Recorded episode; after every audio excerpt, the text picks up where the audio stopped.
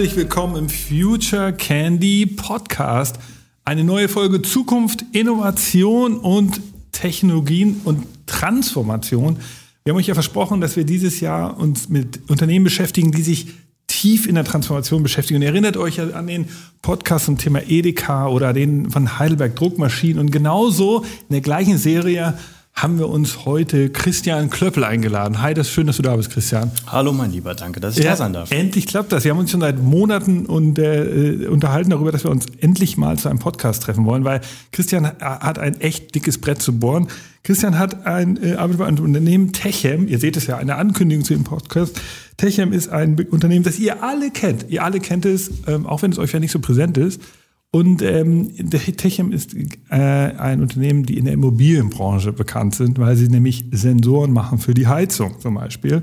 Und in dem Zusammenhang kennt ihr es auch. Und ähm, Techem ist kein neues Unternehmen. Deshalb es ist ein Unternehmen, das in der Nachkriegszeit gegründet wurde.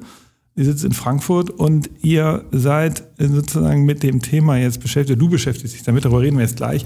Wie digitalisiert man eigentlich die gesamte Immobilienbranche? Weil darum geht es um nichts, nichts weniger als das.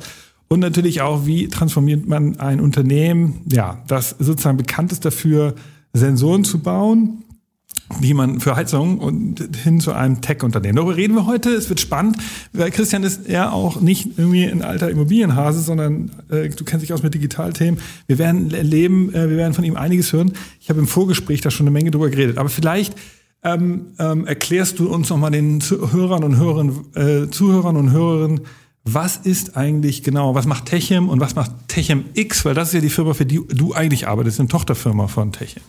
Genau, ja. Also fangen wir mal vorne an. Was macht die Techem? Du sagst es, äh, es, es könnten viele Leute kennen, ja.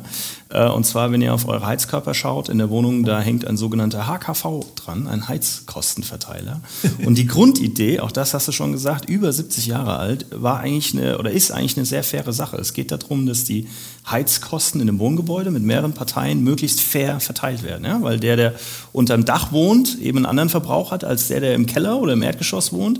Und damit eben jeder genau das zahlt am Ende des Jahres, was er wirklich selbst verbraucht hat, misst man diesen Heizverbrauch, den, den Wärmeverbrauch. Gibt es ganz viele verschiedene Arten, natürlich die Heizkörper, es gibt aber auch Warmwasser, Kaltwasser, ja, und das muss man halt alles irgendwie zusammenfassen. Und die, ähm, es ist tatsächlich so, dass es also ein, ein hochgradig reguliertes Geschäft ist. Äh, das ähm, ist in der sogenannten Heizkostengrundverordnung geregelt. Da steht genau drin, wie diese Aufteilung der Heizkosten passieren muss. Und damit das ein Vermieter oder ein Hausverwalter ordentlich kann, bieten wir das als kompletten Service an. Das heißt, er, äh, wir bauen die Geräte ein, lesen die Werte aus über das ganze Jahr, natürlich überwiegend im, im Winter, und äh, wir erledigen dann die Heizkostenabrechnung für den Vermieter oder für den Hausverwalter. Das ist ähm, wenn ich es mal so sagen darf, wahnsinnig spannendes Geschäft, noch spannender als eine Steuererklärung. Und deswegen sind wir auch nicht so wahnsinnig beliebt. Das kann man, glaube ich, sagen. ähm, aber ähm, es ist ja auch so, dass wir uns äh, durchaus so bewusst sind, dass das Geschäft ja so nicht bleibt. Also wir wollen nicht weiterhin einfach nur eine Heizkostenabrechnung nach äh, gesetzlichen Vorgaben machen, sondern wir sehen uns aufgrund der sehr speziellen Position, in der wir am äh, Markt sind oder in dem Ökosystem der Immobilienbranche sind, sehen wir uns an einer ganz hervorragenden Position, um maßgeblich äh, die Energiewende mitzugestalten. Ja, ja, absolut. Ich meine, wir, wir stehen ja gerade vor dem großen Umbruch, dass wir sogar die Heizung jetzt alle neu äh, gebaut werden sollen, zumindest da. Robert Habeck möchte, dass wir alle auf Wärmetauscher um, äh, und, und so weiter um, umbauen, was ja alles super sinnvoll ist. Und man fragt sich, wieso ist das eigentlich noch nicht passiert in den letzten Jahrzehnten? Aber das ist wahrscheinlich ein Thema für einen anderen Podcast. Ähm, vielleicht bevor wir einsteigen in das Inhaltliche, ähm, du, du bist ja, so, wer, wer willst du? Du bist, du, du hast lange bei Deloitte Digital gearbeitet und dadurch bringst du natürlich sozusagen genau das mit, was jetzt TechEmpf gefehlt hat bisher. Ähm, weil das sind natürlich absolute Gebäude- und Abrechnungsexperten, aber eben Digitalbusiness haben sie nicht so richtig verstanden. So, wie, wie geht's dir in, da in so, einer, in so einem Apparat? ist, also das hat so noch keiner gefragt. Super, das ist eine tolle Frage. Wie geht's mir? Mir geht's super. Und das stimmt. Äh, es stimmt wirklich, du hast recht. Äh, da haben wir uns ja damals kennengelernt, vor, vor vielen Jahren schon. Ich war 23 Jahre in der Beratung, verschiedenen Beratungsunternehmen, zuletzt eben bei der Deloitte Digital. Äh, damals verantwortlich für das Thema Customer Experience, ähm, Service Design Und ähm, irgendwann war es dann nach all diesen Jahren auch mal gut Klar. in der Beratung. Ja. Kann sich jeder, der es ein bisschen weiß, kann sich vorstellen, äh, wie das da so ist. Und ähm, damals rief eben äh, mein jetziger Chef, der Matthias Hartmann, ähm, bei mir an, hatte den Kontakt über einen Bekannten und sagte, ähm, er ist seit sechs Wochen bei der Techem, neuer CEO, er wünscht sich jemanden, der ihm dabei hilft, das Unternehmen zu digitalisieren. Ähm, da hat er erstmal keinen leichten Stand gehabt. Es hat ein paar Gespräche gebraucht, bis ich dann da äh, mit eingestiegen bin. Und ich muss ganz ehrlich sagen, ich habe bis jetzt keine Minute bereut.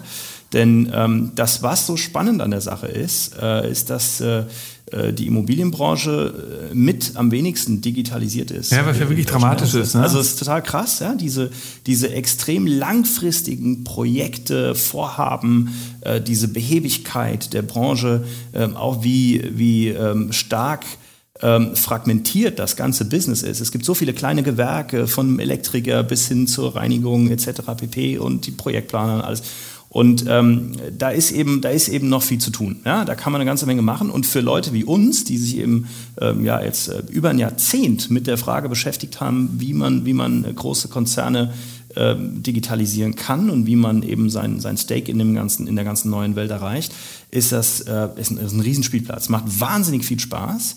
Und äh, der Grund, warum äh, ich und mein Team, äh, wir sind damals mit ein paar Leuten, haben, haben wir die Challenge angetreten, warum wir das gemacht haben, bestand schlichtweg darin, wir wollten nach all den Jahren, wo wir als Berater unterwegs waren, auch mal am, am, an einem lebenden Beispiel zeigen, dass das auch am Ende funktionieren kann, was wir dort erzählen.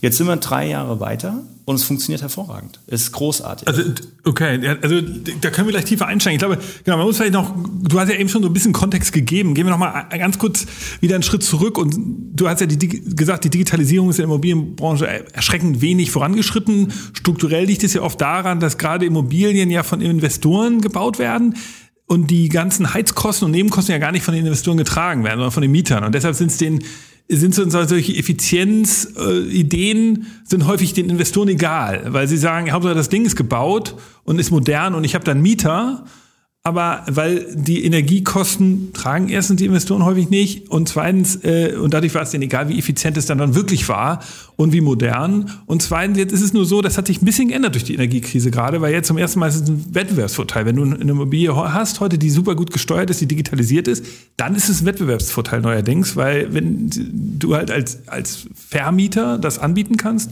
kriegst du einfache Mieter. Also insofern bist du jetzt ja auch interessanterweise gerade in so einem spannenden Marktumfeld, wo sich das verändert, dieses Immobiliengeschäft. Ja. Ich meine, ihr seid ja keine Immobilienunternehmen, verstehe ich, aber das sind ja eure Kunden. Insofern genau. bietet ihr genau das an. Genau, also es kann auch lapidar sagen, es gibt für, für ein Unternehmen wie uns natürlich nichts Schöneres wie eine ausgewachsene Energiekrise, weil da kann man richtig zeigen, was man drauf hat. Und das versuchen wir tatsächlich. Es gibt mehrere Aspekte, die du da angedeutet hast. Zum einen ist es äh, schlichtweg die Tatsache, dass dieses, ah ja, ich wälze mal alle Energiekosten einfach auf den Mieter ab, das wird ja eh umgelegt, insofern ist mir egal, genau. ob er viel oder wenig verbraucht. Das ändert sich allein schon dadurch, dass wir durch die, äh, durch die CO2-Steuer etc. pp. da ja ein ganz anderes Verhältnis kriegen. Ja? Das heißt, zukünftig wird je nachdem genau. auf Gebäudeart, wie, wie energetisch sauber ist dieses Gebäude etc. pp. nach einer Staffelung, ähm, wird das anders werden. Ja? Also auch der Besitzer, der Eigentümer eine Immobilie wird beteiligt sein daran, wie gut äh, die Bude dasteht. Und deswegen werden die zunehmend ein gesteigertes Interesse daran haben, sich darum zu kümmern. Das andere ist, dass du gerade, wenn du über größere äh, Investoren sprichst, äh, jetzt nicht die kleinen Vermieter, die möglicherweise ein, zwei Häuser geerbt haben und das als Altersvorsorge betreiben, sondern die großen, ja, LEG, Vonovia und Co. und auch irgendwas ein bisschen drunter, die müssen sich im Sinne von ESG überlegen, wie sie dastehen. Also auch für die, für die, für die Bewertung im Sinne der Investoren ähm, wird das zunehmend interessant, beziehungsweise sogar kritisch. Äh, man muss heutzutage einfach zeigen, dass man seinen Beitrag zu einer ESG-Agenda leistet. Und äh, da ist es natürlich wichtig, zeigen zu können, äh, wie gut ist mein Portfolio, mein Immobilienportfolio in Sachen Energieeffizienz aufgestellt. Ja, ja okay. Ähm, also ähm, die Techem X ist eine Tochterfirma, weil die Techem, die, das alte Mutterschiff, sozusagen, baut ja weiterhin Sensoren. Jetzt ist es ja, es gab ja schon eine Gesetzesnovelle 2017, da solltet ihr unter anderem ja auch und eure Mitbewerber ja auch so ein Smart Meters anbringen. Aber du willst ja, mhm. ihr wollt ja mit Techem X darüber hinaus, darüber reden wir gleich. Nochmal zu, vielleicht erklär noch mal ganz kurz den Hörer und Hörerinnen, was dieses Smart Meter ist. Im Vergleich zu dem, was, was jetzt ihr vorhabt? Ja, es ist ein bisschen anders. Es ist, ist, eine, ist ein anderes Segment. Smart Meter kommt eigentlich eher, also jetzt muss ich ein bisschen aufpassen, weil da bin ich nicht so der okay, Experte, aber, das, aber ganz, ganz einfach ausgedrückt, das Smart Meter bewegt sich eher im Strombereich, genau. kommt aus dem Strombereich. Okay. Kann man sich vereinfacht so vorstellen, der große schwarze Block, der früher in einem Sicherungskasten hing, ja, wo das Rädchen sich gedreht genau. hat, wird ausgetauscht durch einen digitalen Stromzähler. Und da äh, gibt es äh, gewisse äh, Erneuerungen, auch eine sogenannte Liberalisierung des Messstellengesetzes, die's, äh, die da vor ein paar Jahren losging, ähm, die erlaubt eben, dass zum einen jetzt mehrere Anbieter oder verschiedene Anbieter diesen, äh, diese Messstelle installieren und betreiben dürfen. Früher war es immer nur dein lokaler Stromanbieter. Und das versetzt uns als Messdienstleister in der Immobilienbranche in die Lage zu sagen, oh, dann machen wir das vielleicht auch, vielleicht ist das ja spannend für uns. Und wenn man sich dann überlegt, dass man alles, was in einem Gebäude gemessen werden kann, äh, Wärme, Strom, äh, Wasser etc. pp. alles zusammen über eine Messstelle zieht und da eben den, das Gebäude gesamtheitlich sensorisch analysiert und schaut, wie man das effizient betreiben kann, dann wird es sehr spannend. So, das alles jetzt genau. noch durchdigitalisiert und per Funk und schon wird es interessant. Wahnsinn. Und, und das tun wir. Okay, und das ist, da bist, bist, du schon dran oder ist das noch ein wilder Plan oder wie, wie weit seid ihr da? Nee, da sind wir schon, da sind wir schon dran. Äh, da könnte ich jetzt auch wieder an den, an den Herrn Habeck äh, verweisen, nämlich diese, diese ganzen Gesetze rund um die Messstelle und, den, und die Standards dahinter und die zugelassenen Geräte vom BSI. Das ist alles nicht ganz so einfach. Ja. Äh, auch da gibt es bei uns eine spezielle, ein spezielles Team, äh, Bundesamt für Sicherheit und Informationstechnik. Die haben genau, wenn ich richtig informiert bin, genau drei verschiedene Geräte oder zwei verschiedene Geräte überhaupt zugelassen lassen, Aha. über die das in Deutschland passieren darf, weil äh, die meisten wissen, ähm, Infrastruktur, Strom, Wasser etc. ist auch eine ähm, anfällige Geschichte für Angriffe von außen etc. Und da will man natürlich sicher gehen, dass jetzt nicht jeder, jeder Hacker irgendwie in jedes Gebäude rein kann. Wenn es mal digitalisiert und konnektiert ist, dann ist es natürlich auch erstmal ein Angriffspunkt. Und äh, deswegen wurden sehr hohe Standards gesetzt an diese ganzen Geschichten. Und immer dann, wenn wir in Deutschland einen Standard setzen, da weiß jeder, dann dauert es auch mal ein bisschen länger. Ja? Und deswegen ist das was, was gerade läuft aber es ist ein Geschäft, das, oder es ist, ist ein, eine Veränderung, die zu erwarten ist, die immer stärker wird. Und äh, diese digitalen Messstellen werden kommen. Ja? Und da überlegen wir oder überlegt ein, ein, Team bei uns auch sehr intensiv, was das für uns bedeutet. Wir haben dort eigene Produkte, Dienste am Markt, mit der wir das tun wollen. Mhm, ja? Aber geht dann auch schon stark Richtung Strom. Das ist etwas, was für uns auch neu ist. Das haben wir in der Vergangenheit in den letzten 70 Jahren so nicht gemacht. Okay, Wahnsinn. Also äh, machen wir es mal plastisch. Was ist denn eine digitale, für dich, was in deiner Vorstellung eine digitalisierte Immobilie? Was wäre denn da jetzt, also vieles sehe ich ja schon banal, Licht geht an und aus, wenn man in, den Raum geht oder rausgeht, sozusagen. Okay, ja. so das ist ja wirklich für jeden äh, ja. Anfänger erkennbar, dass das sinnvoll ist. Aber was sind denn, das ist ja nicht, was du machen willst, sondern ja. du willst ja darüber hinausgehen. Sag uns mal Beispiel. Ja, also die, die das Thema Wärme ist tatsächlich kein schlechtes Beispiel. Wenn man sich hier so umguckt, ja, ich gucke jetzt mal hier an deine, an deine Heizkörper, die du hier hängen ja, hast, ja. da siehst du den Drehknopf dran. Das ist ein analoges Ding. Das Ding macht einfach nur das, was du ihm sagst. Aufdrehen, zudrehen, etc. pp. Also ich unterstelle dir, du weißt nicht genau, wie das Teil funktioniert, sondern du hast nur im Kopf ungefähr, äh, eins ist kalt, fünf ist heiß. Ja? Und irgendwas dazwischen, da gibst du dir nicht groß Mühe. Und da liegt genau das Problem. Wenn man also will, dass äh, wirklich, sagen wir mal, gemessen an einer bestimmten Wohlfühltemperatur die Energie auf Effizienz, effizient gemanagt wird in einem Raum, in einem Gebäude, dann muss man da ran. Ja? Also das eine ist schlichtweg das, was jeder von uns kennt, die Heizkörper und wie ich an dem Ding rumdrehe. Äh, das andere ist, nur 20 Prozent der Heizanlagen in Deutschland, also das, was als Heizkessel im Keller steht und an Rohren verlegt ist, nur 20 Prozent davon sind optimal eingestellt. Ja? Also ein Großteil der Heizungen in Deutschland, die haben nie den, die Werkseinstellung verlassen, was so viel heißt wie, dass sowas wie Nachtabsenkung oder im Sommer ausgehen oder äh, ja, also verschiedenste Dinge wurden da nie richtig konfiguriert, also. weil man eben, weil wir sehr ähm, komfortabel und sorglos mit Energie umgegangen sind die letzten Jahrzehnte und dann war das nie notwendig. Ja? Jetzt, wo es knapp wird, Ukraine und Co. Ja, und vor allen Dingen äh, CO2-Reduktion, da beginnt man darüber nachzudenken. Und da geht's, das sind ganz einfache Dinge. Also eine Heizung mal so einstellen und so steuern, dass sie wirklich effizient betrieben wird. Oder aber in den Wohnräumen dafür sorgen, dass genau so viel Energie genutzt wird, wie gebraucht wird, um den Raum warm zu kriegen. Und dann geht es halt eben ins Detail. Ja? In der Küche muss es nicht so warm sein wie im Bad. Ja? Und dass man bei 18 Grad oder 19 Grad den gesündesten Schlaf hat im Schlafzimmer, das wissen auch die wenigsten.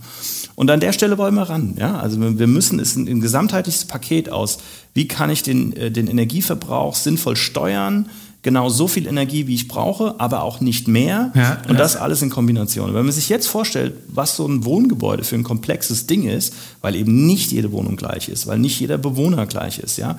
Ein Single-Haushalt, der morgens um sechs aus dem Haus geht und abends um sechs wiederkommt, hat einen anderen Energieverbrauch als eine vierköpfige Familie mit zwei kleinen Kindern. Und äh, all diese Dinge zu berücksichtigen, daraus ein Gesamtbild zu schaffen und dann zu überlegen, wie kann ich jetzt am sinnvollsten und am, am sparsamsten, effizientesten mit der Energie umgehen, ist eine sehr spannende Aufgabe. Aber äh, welche Art von Technologie, also braucht man dafür? Die meisten Sachen gibt es doch schon. Das sind doch ja, sind, Bewegung, ja, genau. das sind ja. Bewegungssensoren, das sind, also sind, sind das Sachen, die ihr auch anbieten wollt als Hardwarelösung? Ja, das, ja, das tun wir. Das ist genau, also es fängt, fängt mit, diesen, mit diesen Heizkostenverteilern an. Äh, das ist eigentlich nichts Wildes. Ja? Die Geräte sind relativ günstig. Da ist ein Wärmesensor drin und, der, und dann äh, natürlich ein Funkelement und die funken eben die jeweils verbrauchte Energie ins Netz ja, und kommt dann bei uns im Rechenzentrum an. Ähm, und das ist erstmal nur, äh, wir sagen immer so schön, Messen schafft Bewusstsein. Allein dadurch, dass ich weiß, wie viel Energie ich verbraucht habe und im weiteren Sinn, was mich das möglicherweise am Ende des Jahres kostet, entwickle ich natürlich ein ganz anderes Bewusstsein. Ja, also wenn man, wenn man wüsste, wie viel die Kilowattstunde wirklich kostet, vor allen Dingen heutzutage, ja, dann wird man sich überlegen, ob man bei minus 18 Grad draußen das Fenster aufreißt, aber die Heizung auf 5 dreht, weil es ja so frisch draußen ist. ja. Und diese Dinge, da muss man was gegen tun. Und das geht eben nur, wenn man die Leute dazu bekommt, mitzuwirken. Wir glauben, dass so ungefähr 7 bis 9 Prozent des Einsparpotenzials nur dadurch erreicht werden kann, dass der Bewohner wirklich mitmacht. Und das muss er halt auch wollen. Und das ist natürlich eine Challenge bei eurem Produkt. Ich habe ja eingangs gesagt in der Anmoderation, jeder kennt euer Produkt. Das heißt, ihr seid ja theoretisch in jedem Haushalt, unabhängig davon, wer da jetzt wohnt, ob der jetzt äh, in, in der Omi wohnt, die noch nie ein Smartphone in der Hand genau. hatte oder genau. ein Millennial. So, das ist sicherlich eine Challenge für dich, oder? Absolut. Und ähm, es ist ja immer so, man würde jetzt normalerweise sagen, ja gut, Smart Home gibt's ja heute schon, aber so einfach ist es eben nicht. Smart Home, ja, hier diversen Tados und, und Co., ja, die kennen wir beide und nutzen sie auch ja. und finden es total cool. Aber es ist halt einfach, es sind Insellösungen, weil nur indem jeder selbst, jeder Nerd ein bisschen für sich rumbastelt, kriegst du nichts geregelt. Wir müssen wirklich in der großen Breite dafür sorgen, dass Bewusstsein entsteht und dass die Leute ähm, bewusst damit um, mit Energie umgehen. Und ähm, das sieht man, also wenn du jetzt, das ist ja ein, eine Sache, die mich zum Beispiel bei der Technik extrem reizt und die ich sehr spannend finde, wir sind in 12 Millionen Haushalten drin. Das heißt, unsere Geräte erreichen erstmal statistisch gesehen 24 Millionen Menschen. Und da ist es schon was anderes. Wie kriegst du diese 24 Millionen dazu, dass sie im richtigen Moment das Fenster auf, wieder zumachen, den, aber, den, aber, den Drehknopf richtig einstellen, etc. Und was ist da der Trick? Also die, die, die Frontend-Kommunikation, dass sie dann irgendwie ein Alert bekommen oder Achtung oder das ja, kostet das dich jetzt 5 Euro oder also wenn, man schon du jetzt eine Waschmaschine machst, dann Achtung, Strompreis ja. hoch oder wie, wie, wie muss man es machen? Ja, also äh, es ist nicht ganz einfach. Wenn wir es schon gelöst hätten, äh, wird, wird, wahrscheinlich jeder wissen, was er da gerade tut. Ja? Also im Moment äh, darf, darf ich, glaube ich, sagen, wir konzentrieren uns ganz stark erstmal auf den Heizkeller. Das heißt, das, was im, im Keller des Gebäudes passiert, an der Heizanlage, weil da ist das Potenzial so unglaublich groß, dass man da schon relativ viel machen kann, ohne dass ich überhaupt an den Bewohner ran muss. Und den Bewohner werden wir im zweiten Schritt ähm, auch angehen und müssen dann halt überlegen, wie können wir einen sogenannten Behavioral Change ermöglichen. Das heißt, wie können wir ihn möglichst so erreichen über digitale Kanäle. Messenger könnte man sich ja zum Beispiel vorstellen, ja, dass man ihm also über WhatsApp sagt, gib pass mal auf, wir haben festgestellt, du hast gerade Fenster aufgemacht, äh, mach's in vier Minuten bitte wieder zu, sonst wird's halt äh, über die Maßen teuer. Ist eine Idee. Ja? Sind wir noch nicht ganz, aber das in die Richtung könnte es. Und geht es auch so weit, also das ist jetzt ja wirklich ein bisschen sehr weit gedacht, vielleicht für die meisten Hörer und Hörerinnen, aber dass wir so ein automatisiertes Haus haben. Also man sagt, die, ja äh, ich will eine Waschmaschine waschen, ganz planal, oder ich ja. will lüften, die Lüftfenster ja. gehen auf, gehe wieder zu, die Waschmaschine geht an, wenn der Strompreis am billigsten ist, mein Elektroauto wird dann geladen äh, genau. und das Ganze funktioniert in Abstimmung mit dem Stadtwerken und euch ist das sozusagen, wie, wie es sein wird. Ganz genau, das ist es. Und da muss es äh, meiner Meinung nach auch hingehen, sonst werden wir es nicht schaffen. Ja? Also wenn wir nicht wirklich ähm, allein äh, durch Mittel, die uns eben die Digitalisierung, die, die das, das Lesen und Verstehen der Daten bietet, ähm, wirklich einen Riesenhebel ziehen, werden wir das nicht schaffen. Also bis 2045 klimaneutral im Wohngebäude zu werden, das ist ein dickes Ding. Das, das geht nicht so äh, über Nacht. Ja? Da musst du wirklich jedes, äh, jeden Hebel ziehen, äh, den du ziehen kannst. Und genauso wie du es geschildert hast, wird es am Ende sein. Es ist halt ein langer Weg aus ganz vielen verschiedenen Gründen. Vorneweg steht der Mensch, ja? ist also erstmal pauschal veränderungsresistent, das wissen wir alle. Ja? Und dann geht es halt weiter auch mit der, mit der Situation in Deutschland, die nicht so einfach ist. Also der Grund, warum, das kriegt man in der Presse im Moment sehr gut mit, warum eben nicht so ohne weiteres überall gerade äh, ähm, äh, äh, Wärmepumpen einzubauen sind, ist die Tatsache, dass dass du im, äh, im Wohngebäudebestand, Gebäude, die teilweise 60, 70, 80 Jahre alt sind, das einfach nicht so ohne weiteres geht. Ja, da musst du halt gucken, was hast da für Rohre liegen, was ist da für eine Heizung drin, etc. pp. Ja, und, äh, und diese Dinge äh, spielen dabei eine Rolle. Das heißt, es, deswegen ist es auch so langwierig, deswegen, äh, also ein neues Gebäude zu bauen, das total ausoptimiert ist, ist relativ einfach, wenn man das denn will. Die Technologien dazu sind da. Aber vor allen Dingen im Gebäudebestand mitten reinzugehen ja. und da irgendwas komplett zu modernisieren, ist nicht so einfach und kostet halt natürlich auch wahnsinnig viel Geld. Äh, dann hattest du ja, ähm, du hattest ja gesagt, die Immobilienbranche insgesamt muss sich, muss sich erneuern und digitalisiert werden. Jetzt hast du ein paar Beispiele gebracht für die Immobilie. Ist nicht das Nadelöhr auch der sozusagen der Handwerker? Ich habe jetzt gerade einen Freund, der so, ähm, der sich äh, Solarpaneele installieren will und, und eine Batterie. Und sozusagen, er merkt, dass da auf der Handwerkerseite sozusagen Schwierigkeiten sind. Also ist das ein Nadel oder merkst du, dass, dass das nicht so ist, dass die extrem stark äh, schon sehr modern sind, dass da so gar dass das ein Stereotyp wäre? Weil, also weil die müssen ja dann eigentlich das dem Kunden vorschlagen und dem Vermieter oder dem, dem Eigentümer und sagen, hier, ihr wollt eine neue Heizung, wir haben hier gleich ähm, eine etwas komplexere Lösung, besser für euch. Ja, ist sicherlich ein, eine Herausforderung. Es ist, ist schlichtweg die, ähm, die äh, wie du sagst, die Handwerker, ja? also das verfügbare die verfügbaren Ressourcen, die wir haben, das, ist, das kennt auch jeder. Wenn du dir jetzt ein Angebot einholst, um eine Photovoltaikanlage aufs Dach zu legen, dann äh, wünsche ich viel Geduld. Das wird einen Moment dauern, bis da einer kommt, das wirklich tut. Ja? da fängt es dann an mit Material, was nicht sofort verfügbar ist. Es geht weiter mit den, mit den Experten und dem, dem Fachpersonal, das den, den Kram einbauen kann. Und so ist es überall. Das sind so die Dinge, wo aber auch andere Branchen im Moment stark von betroffen sind. Und das merken wir hier auch. Es gibt aber auch ganz andere Veränderungen, äh, die im Moment, äh, sagen wir mal, die Sache zunehmend schwierig machen. Ich habe vor kurzem irgendwie einen Podcast gehört mit einem, mit einem äh, Immobilienexperten, der gesagt hat, es war noch nie so schwierig, ähm, eine Immobilie zu vermieten wie im Moment, weil in Sachen Regulatorik so wahnsinnig viel passiert. Und der normale Vermieter, der irgendwie, wie gesagt, ein Haus geerbt hat und da drei Parteien drin wohnen hat, der kennt sich damit nicht aus. Mhm. Äh, es gibt gar, also der, der weiß nicht, was das bedeutet. Strompreisbremse, Gaspreisbremse, CO2-Steuer, ähm, äh, Kurzfrist, Energie, Einsparungs, äh, irgendwas, habe den Namen vergessen, aber hat uns Ende letzten Jahres extrem beschäftigt. Ja? Es kommen so viele Dinge auf den äh, Vermieter und den Hausverwalter zu, die ihn überfordern. Und auch das verändert die Branche. Ja? Also man versucht durch Regulatorik, die Politik versucht sehr stark einzugreifen. Ähm, das muss aber auch funktionieren. Die Leute müssen ja auch verstehen, was das bedeutet und wie sie damit umgehen. Okay.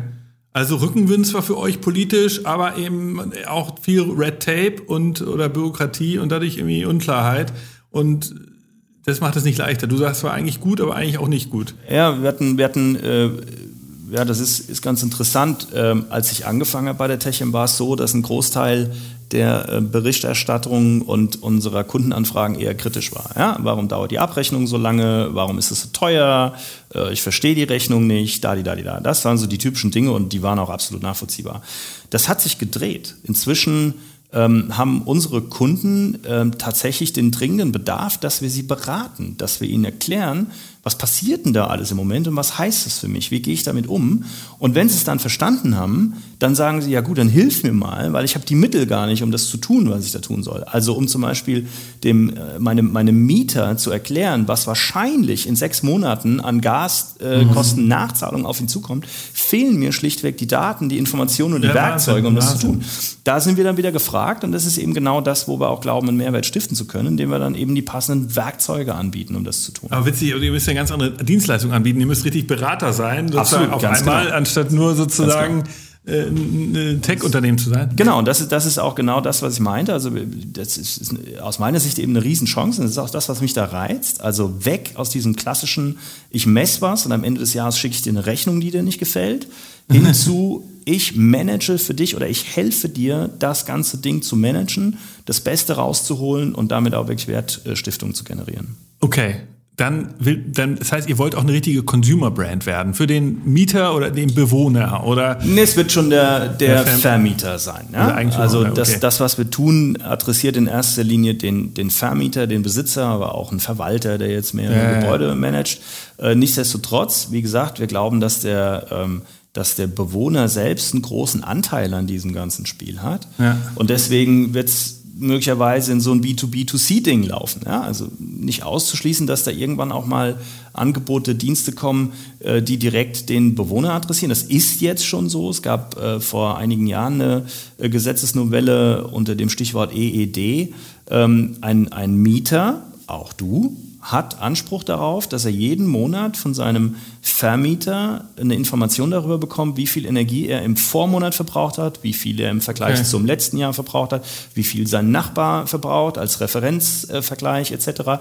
Und auch das ist was, was äh, sehr viel verändert, weil jetzt ist es so, jetzt muss so eine Heizkostenabrechnung nicht nur einmal im Jahr gemacht werden, sondern jetzt äh, stellen wir im Prinzip jeden Monat die aktuellsten Daten bereit und das tun wir für den Bewohner. Der kann jetzt jeden Monat sehen, wie gut er dasteht und kann theoretisch was an seinem Verhalten verändern. Wenn er feststellt, oh, das war aber jetzt ein bisschen viel, ja, warum brauche ich denn so viel mehr als mein Nachbar, dann kann er unmittelbar reagieren. Okay, okay. Ähm, kommen wir mal auf, auf das Thema Transformation. Das hatte ich ja an, in der Anmoderation angekündigt. Das ist ja auch das, worüber dieses Jahr wir äh, häufig reden. Wir versuchen eben etablierte Unternehmen zu hören hier im Podcast. Weil du hast jetzt ja nicht nur die Aufgabe, TechMX zu machen, die Branche zu digitalisieren oder eben diese, diese Vision voranzutreiben, dass wir digitalisierte Immobilien bekommen, sondern du arbeitest ja auch im etablierten Unternehmen. Ich habe es gesagt, 1952, glaube ich, gegründet. Ähm, wie, wie läuft das mit der Transformation im Unternehmen? Also wie, wie, du bist jetzt als Quereinsteiger da reingekommen. Wie, wie machst du das? Ist das für dich einfach? Hast du da eine Menge Widerstände oder äh, ich weiß nicht, oder ist es, Ja. haben die sich sehr gefreut, alle, dass du endlich da bist oder wie, wie läuft's? Ja. Also, ob die sich gefreut haben, weiß ich nicht. Ich kann dir von zwei, drei Leuten berichten, die haben sich nicht gefreut. Ja? Und äh, da, da, da bin ich gerne, wie sagt man so schön, komplett transparent. Ja, du kommst dann, dann irgendwie nach ein paar 20 Jahren in eine Beratung da, da rein, setzt dich da hin, klebst ein paar bunte Zettel an die Wand und sagst, ich mache jetzt hier mal alles richtig.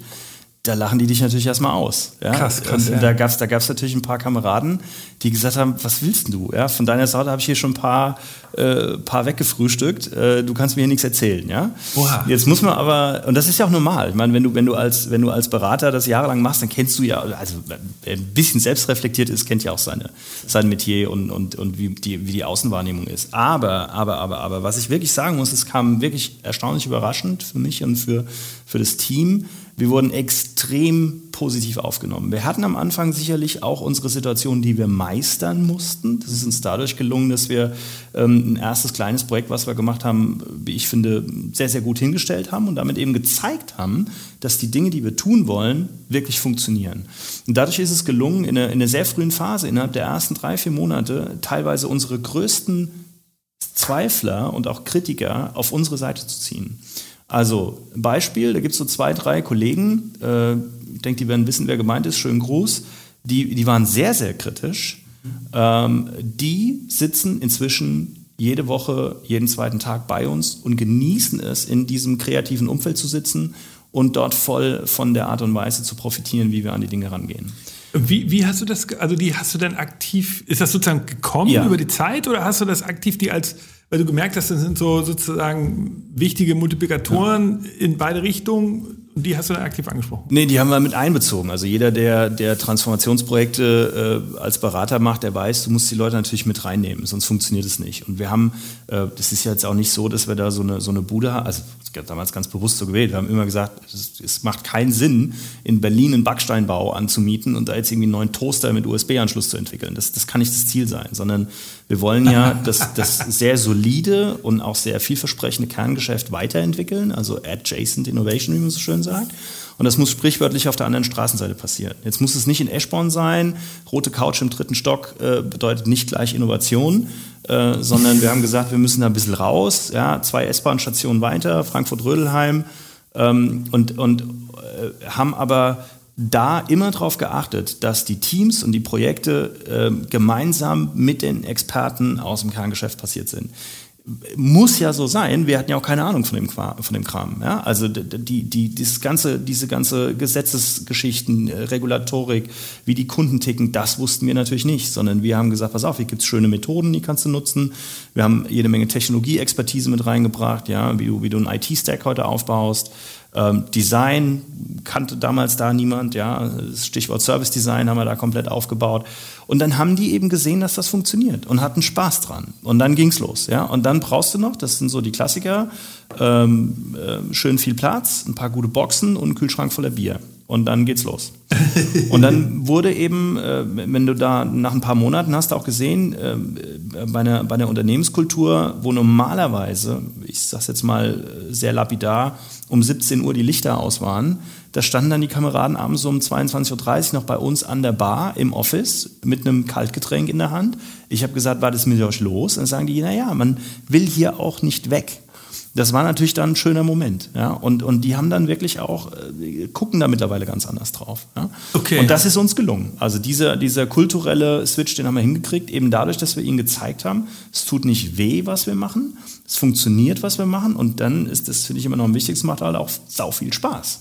Und, also, okay, also das heißt, also, konkret, du hast gesagt, also wichtig war, dass es irgendwie in der Nähe des, des, Haupt, des Hauptsitzes ist, ja. nicht zu weit nicht weg. Nicht zu weit weg, ja dass es äh, trotzdem sich ein bisschen unterscheidet durch die Bar ja. und nochmal durch die andere Kultur und dass du halt alle mit einbezogen hast. Dass du nicht gesagt hast, wir machen hier nur die, genau. das Leadership und dann diskutieren wir ein bisschen, sondern ihr, du hast mir erzählt von Workshops, bei denen wirklich jeden Techniker und Ingenieur, also nicht jeder, das geht einfach von Kapazität nicht, aber dass so wie wirklich alle Leute bei euch sitzen und mit, mitmachen. Ja, genau. Auch, genau. Und das, das sind so, ich meine, es ist ja eine Binsenweisheit, aber ist ja auch nicht ganz einfach, das, das hinzubekommen. Ja, und war es auch nicht. Ja, also klar, musst du erstmal, du musst dir da deine, deine Sporen verdienen. Ähm, aber es, es hat glücklicherweise funktioniert und, und das, auch das, man kann das immer nur wieder wiederholen. Also es ist wichtig, dass du sehr schnell zeigst, dass die Dinge funktionieren. Und, und sind halt in kurzer Zeit einfach dadurch, dass wir äh, vom, vom Management auch das Backing hatten, die also gesagt haben, ja, ja, macht mal, wir stehen da hinter euch. Ähm, in sehr kurzer Zeit Dinge gelungen, die haben die in 30 Jahren vorher nie gedacht. Ah, mach mal ein Beispiel. Hast also du? wenn du wenn du äh, als Privatkund, also nimm mal, du hast jetzt das Häuschen mit drei vier Parteien drin, jetzt sagst du, oh Mist, ich muss eine Heizkostenabrechnung machen, weiß ich wie das geht, rufe ich bei der Techem an, war es früher so, da musst du erstmal einen finden, der sich mit dir beschäftigt, lapidar. Ja, mhm. Also du konntest Kontaktformular ausfüllen auf der Website, dann hat jemand zurückgerufen, es hat noch gut funktioniert. Aber bis du dann tatsächlich Kunde warst, bis du die Geräte in deiner Bude hattest und bis dann die erste Abrechnung da war, äh, war es schwierig. Und äh, ein, ein Element da drin war äh, das sogenannte, wenn ich es richtig erinnere, Auftragsbegleitdokument, ein Excel-Sheet mit 30 Seiten mit einfach allem, was du dir an technischen Details und Detailfragen äh, vorstellen kannst bezüglich deiner Immobilie. Und äh, es gibt so eine, so eine Anekdote, dass sogar unser Abrechnungschef, der damalige Abre also der, im Prinzip der, der Dude, der für alles verantwortlich war, was das Kerngeschäft dieser Company ausmacht, war nicht, nach eigener Aussage nicht in der Lage, dieses Formular gescheit auszufüllen. Er ist daran, äh, hat, hat kapituliert. ja? So, und da musste ich halt fragen, warum ist das denn so? Muss das denn noch so sein? Und, und klar, jemand, der, der jahrzehntelang diesen Job macht und, und auch wirklich gut in diesen Dingen ist, der ist halt auch schwer davon zu überzeugen, dass man da jetzt mal ran muss. Der sagt dann, ja, du kannst das Ding doch nicht ablösen, ja, wie soll es denn sonst gehen? Und da haben wir eben ähm, über gewisse, äh, sag mal, innovative Methoden, die wir alle in unserem Metier sehr gut kennen, dafür gesorgt, dass aus diesen 30 Seiten Excel fünf, sechs einfache Fragen wurden, die du ähm, äh, aus dem Kopf raus in zweieinhalb Minuten beantworten kannst. Und damit haben wir eine digitale äh, Abschlussstrecke äh, geschaffen. Du kannst ein Produkt, das vorher mühsam äh, äh, als Papier in, in einem Hin und Her mit etlichen Verträgen, 29 Seiten etc. pp. Äh, geschlossen werden musste, kannst du jetzt in, in fünf, sechs Minuten abschließen. Fix und fertig online mit allem drum und dran. Das finden die Leute gut. Ja, und wir haben halt gezeigt, dass es geht. Ne? Und das war dann mal ein erster richtig guter Schritt. Okay, das, und das ist ja ein richtiger Transformationsschritt, weil da ging es ja gar nicht so direkt um die Digitalisierung von Immobilien, sondern es ging einfach nur. Ja, genau, ja. Also es war, ging ja richtig, war eigentlich was anderes, ja. Also es, es ging eigentlich was ein Sales-Projekt, so willst, ja.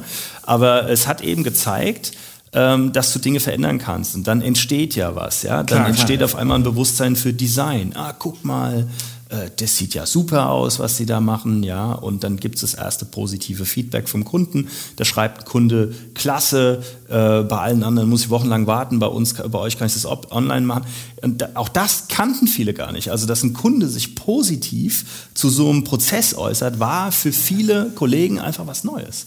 Und, ähm, und das, ähm, da, das gibt dir dann Vertrauen. Dann kannst du mehr machen. Nächster Schritt kannst du schon ein dickeres Brett nutzen, ja. Und äh, das tun wir eben im Moment. Ja. Im Moment geht es also wirklich hardcore. Äh, also wir sind an ganz vielen Sachen beteiligt und eben auch an diesen, die äh, wirklich äh, ins Kerngeschäft reingehen und wo es darum geht, dass wir ähm, eklatante Teile unseres, unseres Werteversprechens neu gestalten aber, und neu denken. Hast du denn nochmal so ein paar Tipps? Also wie wie du bist jetzt im Kernteam von TechMX, seid ihr gar nicht so viele Leute? Natürlich 21 derzeit. 21, okay, mhm. aber ist ja schon jetzt nicht nur drei sozusagen. Und ihr, äh, äh, so wie, wie, wie, wie macht ihr das? Ihr seid ja nicht die Projektmanager von den Digitalprojekten, sondern ihr konzipiert mit den Kollegen zusammen. Seid ihr wie so eine Inhouse-Beratung? Seid ihr aber auch nicht. Also wie, wie genau funktioniert das? Ja, hm, kommt, ist schon gar nicht so weit weg. Ja? Also wir haben irgendwann mal gesagt, Inhouse Consulting wollen wir nicht sein, das wäre Quatsch. Genau. Äh, aber es ist gar nicht so verkehrt. Also du kannst dir in etwa so vorstellen, dass, dass, dass wir uns eher als Coaches verstehen, als Impulsgeber. Mhm. Wir, wir haben einzelne ähm, Positionen und, und Expertisen, die es halt sonst im Unternehmen nicht gibt. Ja? Service Designer, Architekt, also Technologiearchitekten, UX-Design, dann die entsprechenden Entwickler in dem Umfeld. Und, äh, und die gehen mit rein und nehmen aber andere immer mit. Also wir haben inzwischen eine, eine, eine beachtliche Service-Design-Community, da haben unsere Leute haben die aufgebaut und wir haben äh, verfolgen im Moment die Strategie, dass wir ähm, ja, ein Drittel bis zur Hälfte externe Service-Designer heiren, einfach um den, exter den, den, den externen Impuls und die, äh, ja, die, die Sichtweise reinzukriegen. Aber zur anderen Hälfte coachen und bilden wir interne Kollegen aus, die das gerne tun wollen und lernen wollen. Und dann entsteht da was. Ja? Dann, dann kriegst du so, ein, so, ein, so, eine Art organisches Wachstum innerhalb der Company und, äh, und dann wird das eben breiter. Aber wir verstehen uns hauptsächlich als Impulsgeber und als diejenigen, die äh, im Prinzip mit anschieben und, und eben äh, ein paar andere Sichtweisen reinbringen. Okay, verstehe. Und nochmal jetzt sozusagen nochmal so als Learning. Also was sind noch so Tipps und Tricks äh, für so eine Kultur? Also Bier hast du gesagt, das Kaltgetränk. Leute mit einbeziehen, hast gesagt, räumliche Veränderung, ein bisschen woanders sein, nicht zu weit weg. Gibt es jetzt noch eine Sache, die wir vergessen haben oder sind das so zentrale Elemente dann äh, die sind schon sehr zentral, die wird ja jeder andere aber auch sagen. Ja, genau. Insofern das ist ja natürlich schwierig. Okay, ja, so what? Ja? ja also, wo ist jetzt das Besondere? Also ich glaube, ähm, das, das ist jetzt nicht verifiziert, aber ich glaube, äh, eine Sache, die wir gut gemacht haben, äh, wir haben, wir haben immer einen Heidenrespekt vor den Leuten, die das schon seit 50 Jahren machen ja? oder seit 30. Das heißt, äh, sich einfach hinzustellen, zu sagen, ja, jetzt eh keine Ahnung, wir drehen jetzt mal alles auf links, äh, keine gute Idee. Und wäre auch, wär auch völlig falsch, weil diese Menschen haben wahnsinnig viel Ahnung und eine unfassbare Kompetenz, wenn es um, um diese ganzen physikalischen Dinge geht und alles. Klar. Ähm, das ist schon super. Und die, die, freuen sich dann teilweise auch, wenn ihnen mal einer sagt, komm, jetzt darfst du mal ein bisschen rumspielen, darfst du mal was anderes machen. Das funktioniert schon sehr gut. Also auf Augenhöhe, ähm, ein Team formen, also wirklich dafür sorgen, dass man sehr schnell zu einem Team wird und äh, klein anfangen. Also nicht, nicht direkt das große Ding suchen, sondern erstmal klein anfangen und über kleine Schritte zeigen, was du bewegen kannst. Ja. Gut, bei uns war es halt auch ein bisschen, also es ist ein Mix aus allem, ja. Die Location, das Klima, was wir in dieser Location haben. Also du kommst morgens rein, dann läuft ein bisschen chillige Musik, ja. Ähm, das, das sind Dinge, die sind halt anders. Das kannten die so nicht. Ja? Äh, da, da, fliegt alles kreuz und quer rum, die Wände sind noch voll gemalt, ja, wie hier bei dir auch. Äh, und, und für uns ist das normal, wir kennen das alle so. Für Leute, die äh, ihr Leben lang in Zweierbüros gesessen haben, mit einem Rollcontainer und einem Kaktus, ist das was Neues.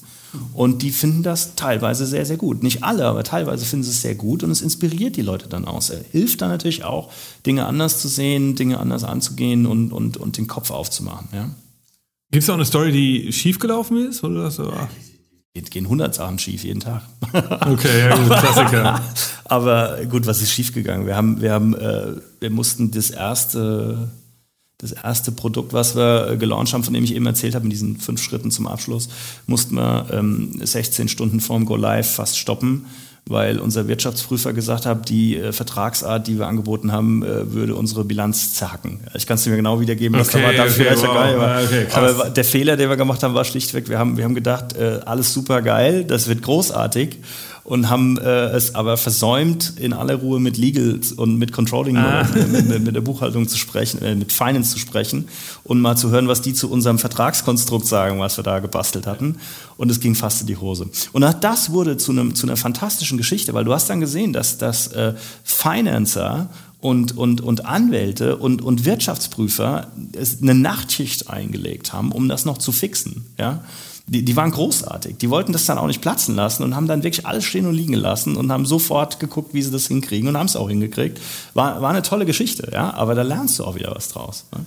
Nochmal, nochmal eine Frage, ähm, nochmal so eine, so, eine, so eine große Abschlussfrage jetzt. Wenn man, weil einige der Hörer und Hörerinnen, die sind ja auch Innovationsverantwortliche und wollen jetzt von dir lernen, wie, wie verändert man denn jetzt Unternehmen und so weiter. Und darum haben wir jetzt ja super Beispiele schon von dir gehört. Aber nochmal so ein, nochmal eine konzeptionelle Frage wenn man sowas Großes vor sich hat wie so eine Branchenveränderung, ja, äh, Thema Immobilienbranche, wie, wie macht man das eigentlich? Also ist es wirklich so banal, dass man sagt, ich mache jetzt einfach ein Projekt nach dem anderen, eine Technologie nach dem anderen, oder ist der bessere Weg zu sagen, ich mache ein Roundtable mit den wichtigsten Stakeholders. In deiner Branche wäre das ja Vonovia, so ein riesen Immobilien-Eigentümer. Äh, so, was wäre der richtige Weg? Muss man sich eher das große Leadership-Thema holen und sagen, mhm. ey, wir müssen alle in gleiche Richtung laufen? Oder sagst du, nee, wir machen es ein Projekt nach dem anderen einzeln und irgendwann, irgendwann dreht sich das Ganze?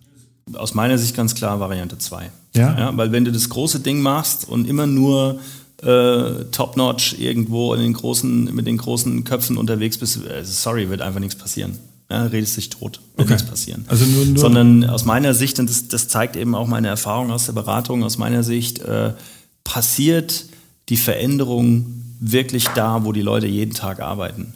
Und auch nur diese Leute werden am Ende die Veränderung mitgehen. Dadurch, dass du auf irgendeinem Slide oder in irgendeinem Townhall-Meeting irgendwas Tolles erzählst von der Veränderung der Welt, passiert ja noch nichts. Ne?